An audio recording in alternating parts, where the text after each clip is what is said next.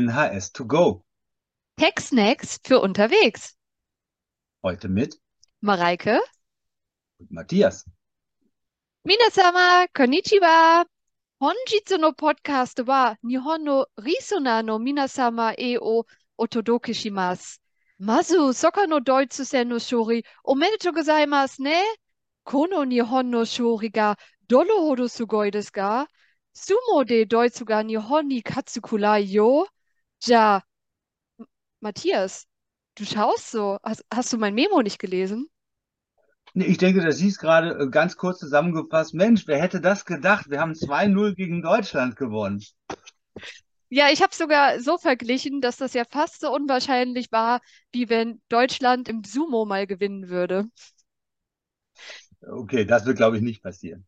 Aber ich habe vor allem gesagt, äh, dass du ja Japanisch lernen wolltest extra für heute, damit wir exklusiv für unsere japanischen Zuschauer heute den Podcast mal auf Japanisch machen.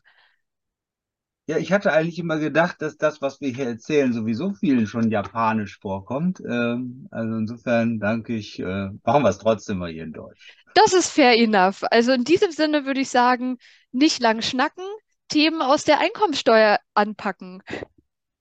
Was Den hast du kann uns ich denn? bisher auch anders. Den kann ich bisher anders. Aber lassen wir das jetzt. Es ist ja noch vormittags. So, aber vielleicht kommen wir zu der Thematik später nochmal wieder zurück hier im Laufe dieses Podcasts. Wer weiß, wer weiß. Was hast du uns denn Ja, mitgebracht aus der ja, wir, Einkommensteuer? wir starten ganz traditionell heute mit der Einkommensteuer und äh, haben da einen ganz interessanten Beschluss vom Bundesfinanzhof aus dem März 22 mit dabei. Wo insbesondere nochmal festgelegt wird, und das finde ich sehr interessant für alle Vermieter von Wohnungen, ähm, dass bei einer auf Dauer angelegten, auf Wohnimmobilien bezogenen Vermietungstätigkeit Typisieren vom Vorliegen einer Einkünfteerzielungsabsicht auszugehen, auszugehen ist. Das heißt, anders als bei Gewerbeimmobilien muss hier nicht im Einzelfall geprüft werden, ob der Steuerpflichtige wirklich beabsichtigt hat, auch äh, einen Überschuss der Einnahmen über die Werbungskosten zu erzielen. Ähm, damit ist also quasi tatsächlich hier ein Totalüberschuss oder die Erzielung eines Totalüberschusses unerheblich und ganz wichtig. Dadurch entfällt dann eben auch häufig die oder die häufig geforderte Totalgewinnprognose. Das ist, denke ich, für Vermieter äh, eine sehr gute Nachricht. Und wir bleiben in der Einkommensteuer, gehen aber jetzt rüber zu einem Thema, was es gar nicht so selten gibt. Äh, Mareike, was hast du da zu berichten?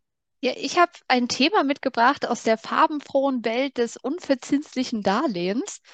Ähm, denn tatsächlich ist es ja vielen gar nicht bewusst, dass zinslose Darlehen durchaus steuerlich von Bedeutung sind und äh, die Unverzinslichkeit halt auch Steuerfolgen mit sich zieht. Grundsätzlich kann man hier unterteilen in zwei Bereiche. Der eine Bereich wäre quasi eine Incentive-Leistung, die ein Arbeitgeber an einen Mitarbeiter äh, vergibt. Und das zweite wäre dann eine Darlehensvergabe, die zwischen Verwandten geschieht, zum Beispiel als Hilfe für eine geplante Investition oder halt auch als Geschenk. Wenn wir uns jetzt also einmal den Punkt 1 anschauen, ähm, das ist der, das Darlehen, das ein Arbeitgeber seinem Arbeitnehmer zur Verfügung stellt, dann ist diese Unverzinslichkeit in Höhe des Vorteils als Arbeitslohn anzusehen.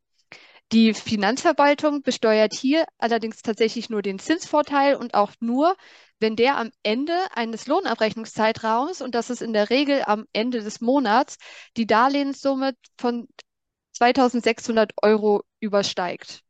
Der Geldwertevorteil ergibt sich dann aus der Differenz zwischen dem marktüblichen Zins und dem konkret vereinbarten Zinsbetrag. Und dieser marktübliche Zinssatz muss dabei aus Darlehen mit der gleichen Laufzeit und auch sonst den gleichen Bedingungen abgeleitet werden.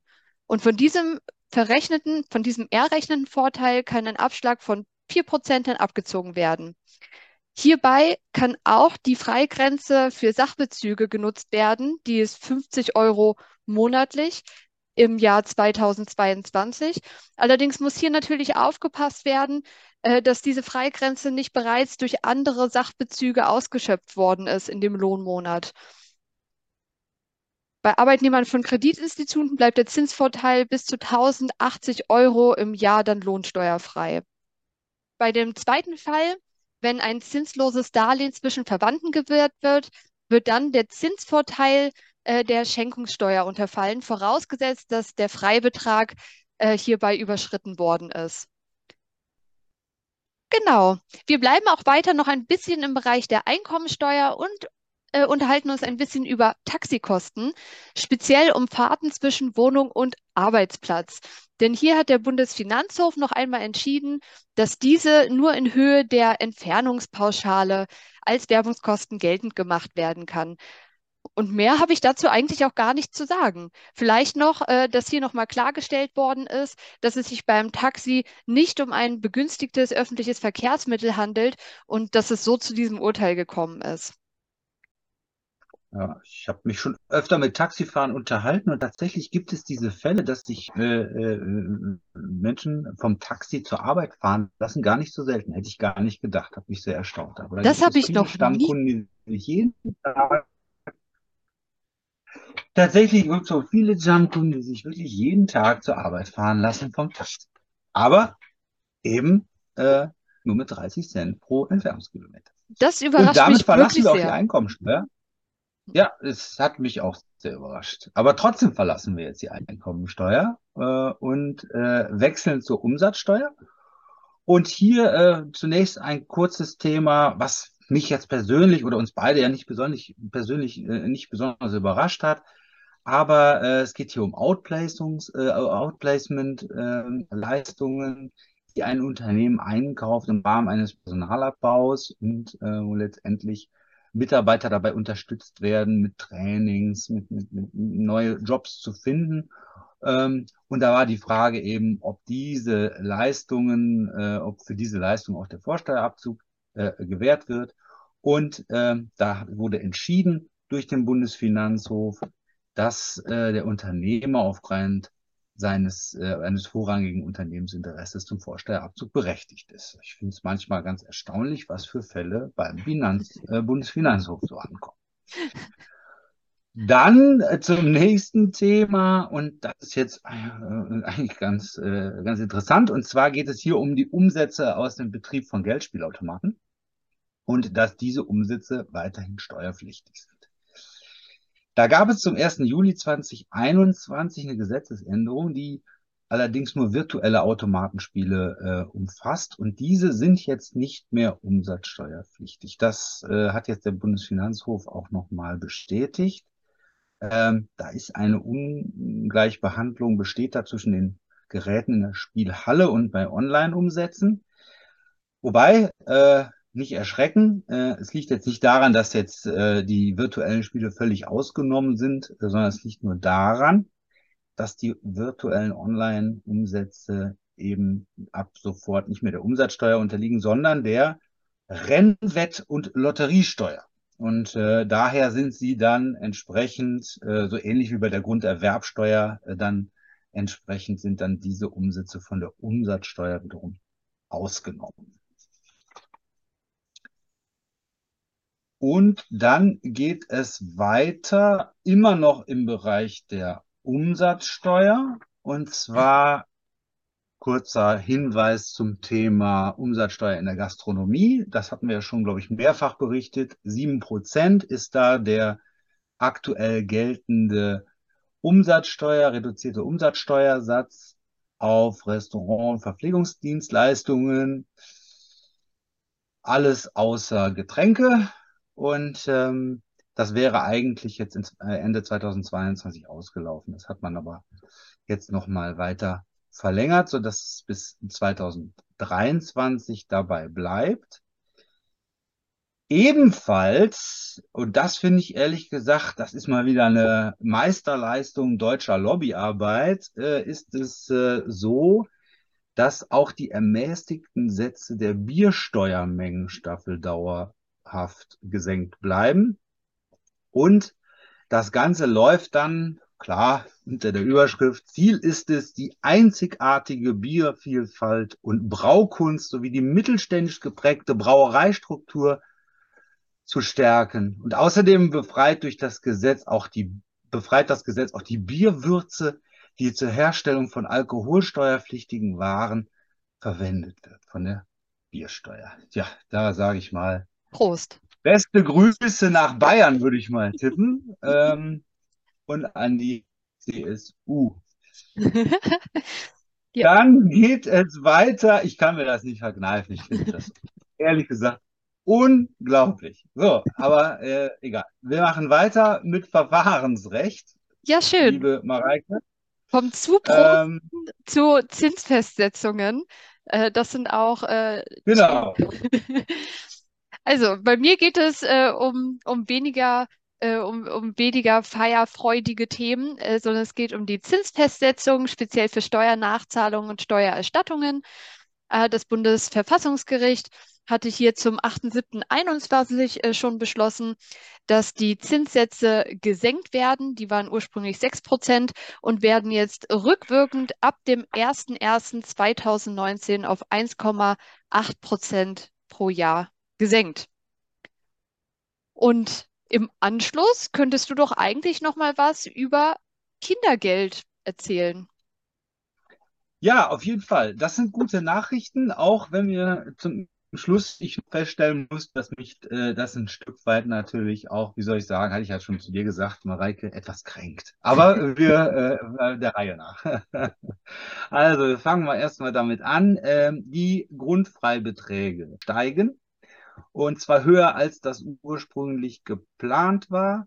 Und zwar steigen die für das Jahr 2023 auf 10.908 Euro und in 2024 dann auf 11.604 Euro. Darüber hinaus, und jetzt komme ich zum Punkt, äh, steigt auch das Kindergeld. Und das Kindergeld wird erhöht und zwar, also für das Jahr 2023 und zwar, und das ist so ein bisschen die Änderung jetzt hier für das erste, zweite und auch das dritte Kind auf einheitlich 250 Euro pro Monat. Eigentlich waren hier nur 237 Euro vorgesehen, aber das hat man jetzt nochmal entsprechend erhöht. Und wo kommt jetzt die Kränkung her? Ja, ich war immer ganz stolz, dass ich für mein drittes Kind, ich glaube, vier oder fünf Euro mehr bekommen habe als der, äh, für die ersten beiden. Und äh, jetzt bekommen alle drei gleich, ist vielleicht auch fair. Das vierte muss folgen, Matthias. Es hilft alles nichts. Das vierte muss folgen. Ich spreche gleich direkt mit meiner Frau. ähm, Mal gucken, was die dazu sagt. So, dann geht es weiter. Mareike, Grundsteuern. Genau. Genau, wenn du deiner Frau den Vorschlag äh, mit dem vierten Kind machst, kannst du sie ja im Anschluss, um sie etwas zu beruhigen, darüber aufklären, dass die Grundsteuererklärung eine Fristverlängerung erhalten hat bis zum 31.01.2023. Das heißt, die muss nicht mehr am 31.10.2022, was ja eh schon abgelaufen wäre, äh, muss sie jetzt nicht mehr ab abgegeben werden, sondern man hat bis zum 31.01. Zeit. Von daher müsst ihr euch darüber dann schon mal keine Sorgen mehr machen. Da kann ich dir sagen, die Antwort äh, meiner Frau wären da wahrscheinlich zwei Alternativen gewesen. Alternative 1, was geht mich das an? Kümmerst du dich doch eh drum? Ja? Oder zweitens, wieso hast du das nicht schon längst erledigt? Und hast du es noch nicht erledigt, Matthias? Ich verweigere die Aussage. Na gut, dann, ähm, dann werde ich da auch nicht weiter drüber sprechen, sondern mache einfach direkt weiter mit der Inflationsausgleichsprämie. Äh, gute, gute Informationen für alle Arbeitgeber und auch Arbeitnehmer. Denn äh, Arbeitgeber sollen jetzt mit dieser Inflationsausgleichsprämie die Möglichkeit bekommen, ihren Arbeitnehmer 3000 Euro sozialversicherungsfrei und steuerfrei zu gewähren wenn das Ganze bis zum 31.12.2024 ausgezahlt wird. Ähm, es gibt so ein paar Bedingungen dafür, zum Beispiel äh, darf das Ganze keinen Bonus oder anderes, äh, keinen anderen Arbeitslohn ersetzen, sondern muss tatsächlich zusätzlich geleistet werden.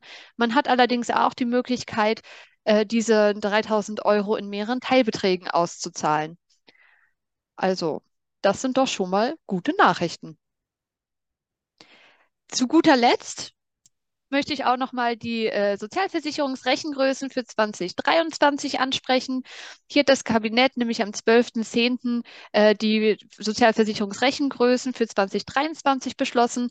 Die haben sich alle ähm, etwas verändert. Ich werde die jetzt nicht einzeln vorlesen, aber wenn ihr da die genauen Bezugsgrößen wissen möchtet, dann dürft ihr gerne bei uns im Newsletter nachschauen. Da sind die alle zu finden. Last but not least dann noch eine äh, Sache aus, den, äh, aus dem Bereich der Soforthilfen. Und zwar hat hier am 14.11. bereits schon vor kurzer Zeit der Bundesrat ähm, die äh, Dezember-Soforthilfen für Letztverbraucher von Erdgas und Kunden von Wärme gebilligt, die dann auch, äh, die der Bundestag kurz vorher äh, beschlossen hatte. Und zwar geht es da letztendlich darum, dass Haushaltskunden und kleinere Unternehmen immerhin mit einem Jahresverbrauch von bis zu 1, äh, 1500 Megawattstunden Gas durch diese einmalige Soforthilfe entsprechend entlastet werden sollen, bis dann irgendwann die Gaspreisbremse wirkt.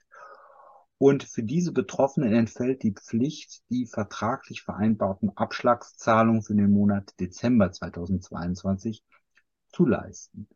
Bei der Wärmeversorgung erfolgt die Entlastung durch eine pauschale Zahlung, die sich im Wesentlichen an der Höhe des im September gezahlten Abschlags bemisst und für Mieter, weil das bezieht sich natürlich immer nur um, für, äh, bezieht sich immer auf Direktkunden mit dem Gasversorger logischerweise mit den Abschlägen, aber für Mieter, die keine eigenen Verträge mit dem Energielieferanten haben, sondern eben das über die Nebenkosten abgerechnet bekommen, sind dann noch äh, differenzierte Sonderregelungen vorgesehen, so dass auch die Mieter entsprechend entlastet werden sollen. Nur Und halt später wahrscheinlich.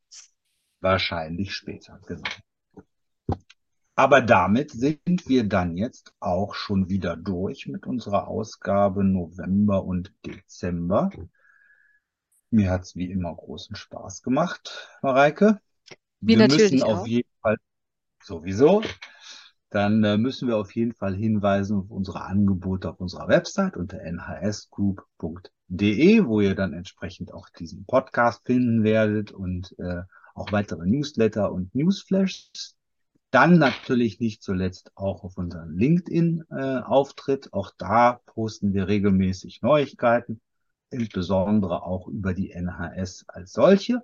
Und ganz neu und auch empfehlenswert, jetzt auch auf Facebook und auf Instagram unter NHS Group und äh, schaut einfach mal rein. Wir würden uns freuen. Ähm, ansonsten gibt es natürlich auch die ganz alten Mittel der E-Mail und des Telefons. Ruft uns an, schreibt uns gerne. Wir freuen uns und wünschen euch, denke ich mal, können wir glaube ich schon sagen, so langsam eine schöne Weihnachtszeit. Ne, richtig, Mark? Es geht jetzt los, ja. Und dann, genau gute Weihnachtsmarktbesuche und äh, ja, dann denke ich mal, kommen wir dann mit dem nächsten Podcast im neuen Jahr wieder genau. zu euch. Insofern wünschen wir euch schon jetzt einen guten Rutsch auch ins neue Jahr, freuen uns auf 2023 und äh, dann sicherlich auch mit einem Podcast zu den diversen Änderungen, die dann zum 1.1.23 in Kraft treten.